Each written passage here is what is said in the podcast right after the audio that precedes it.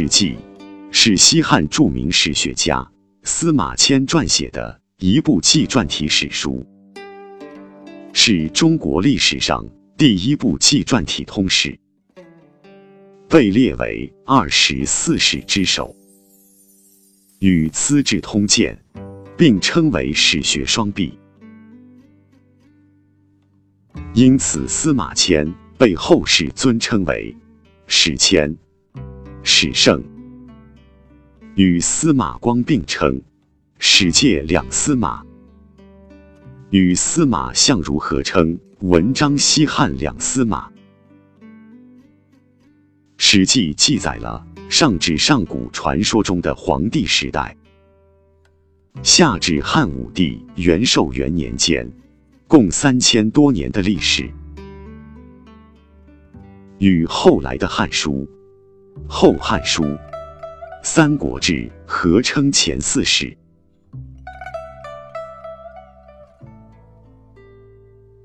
史记》对后世史学和文学的发展都产生了深远影响。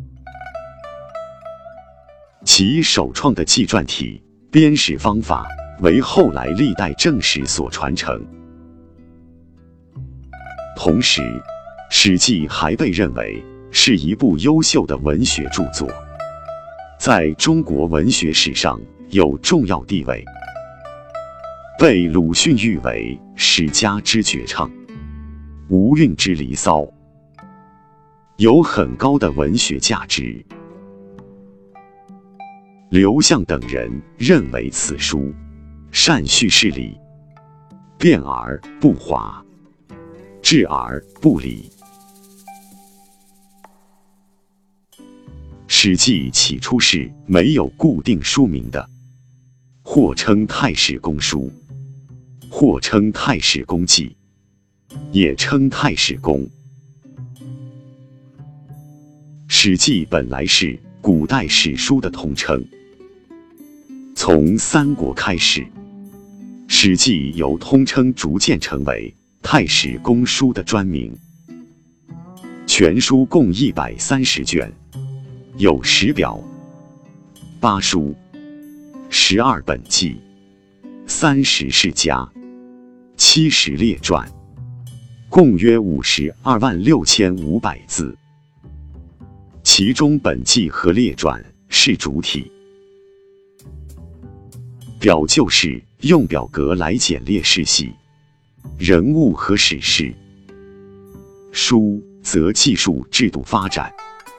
涉及礼乐制度、天文兵律、社会经济、河渠地理等诸方面内容。本纪是全书的提纲，按年月时间记述帝王的言行政绩，世家记述子孙世袭的王侯封国史记和特别重要人物事迹。列传是帝王诸侯外。其他各方面代表人物的生平事迹和少数民族的传记，它不同于前代史书所采用的以时间为次序的编年体，或以地域为划分的国别体，而是以人物传记为中心，来反映历史内容的一种体例。从此以后，从东汉颁布的《汉书》，到民国初期的《清史稿》，近两千年间历代所修正史，尽管在个别名目上有某些增改，但都绝无例外的沿袭了《史记》的本纪和列传两部分，而成为传统。司马迁，公元前一百四十五年到约公元前八七年，字子长，西汉史学家、文学家、思想家，司马谈之子，任太史令，因替李陵败将之事辩解而受宫刑，后任中书令。发奋继续完成所著史籍，被后世尊称为史迁、太史公、历史之父。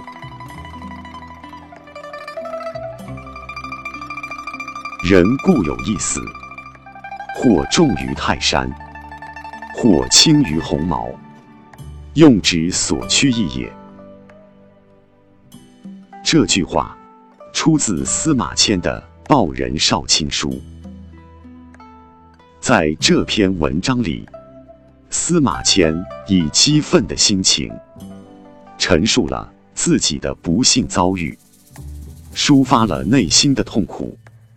说明，因为史记未完，他决心放下个人得失，相比死结之事，体现出一种进步的生死观。在这里，司马迁对生与死的价值做出了毫不含糊的解释。这种人生观发扬了孟子的“生与义”的。精神之髓，并将其发展到了一个更高的境界。这篇文章对后世了解司马迁的生活、理解他的思想具有不可替代的作用。《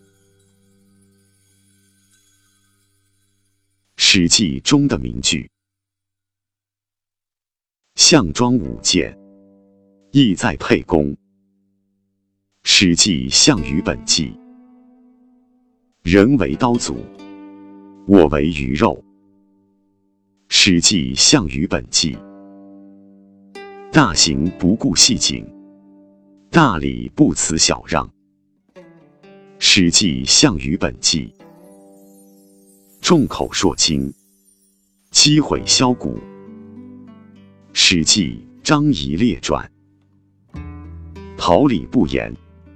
下自成蹊，《史记·李将军列传》：失之毫厘，谬以千里。《史记·太史公自序》：匈奴未灭，吾以家为。《史记·魏将军骠骑列传》：王侯将相宁有种乎？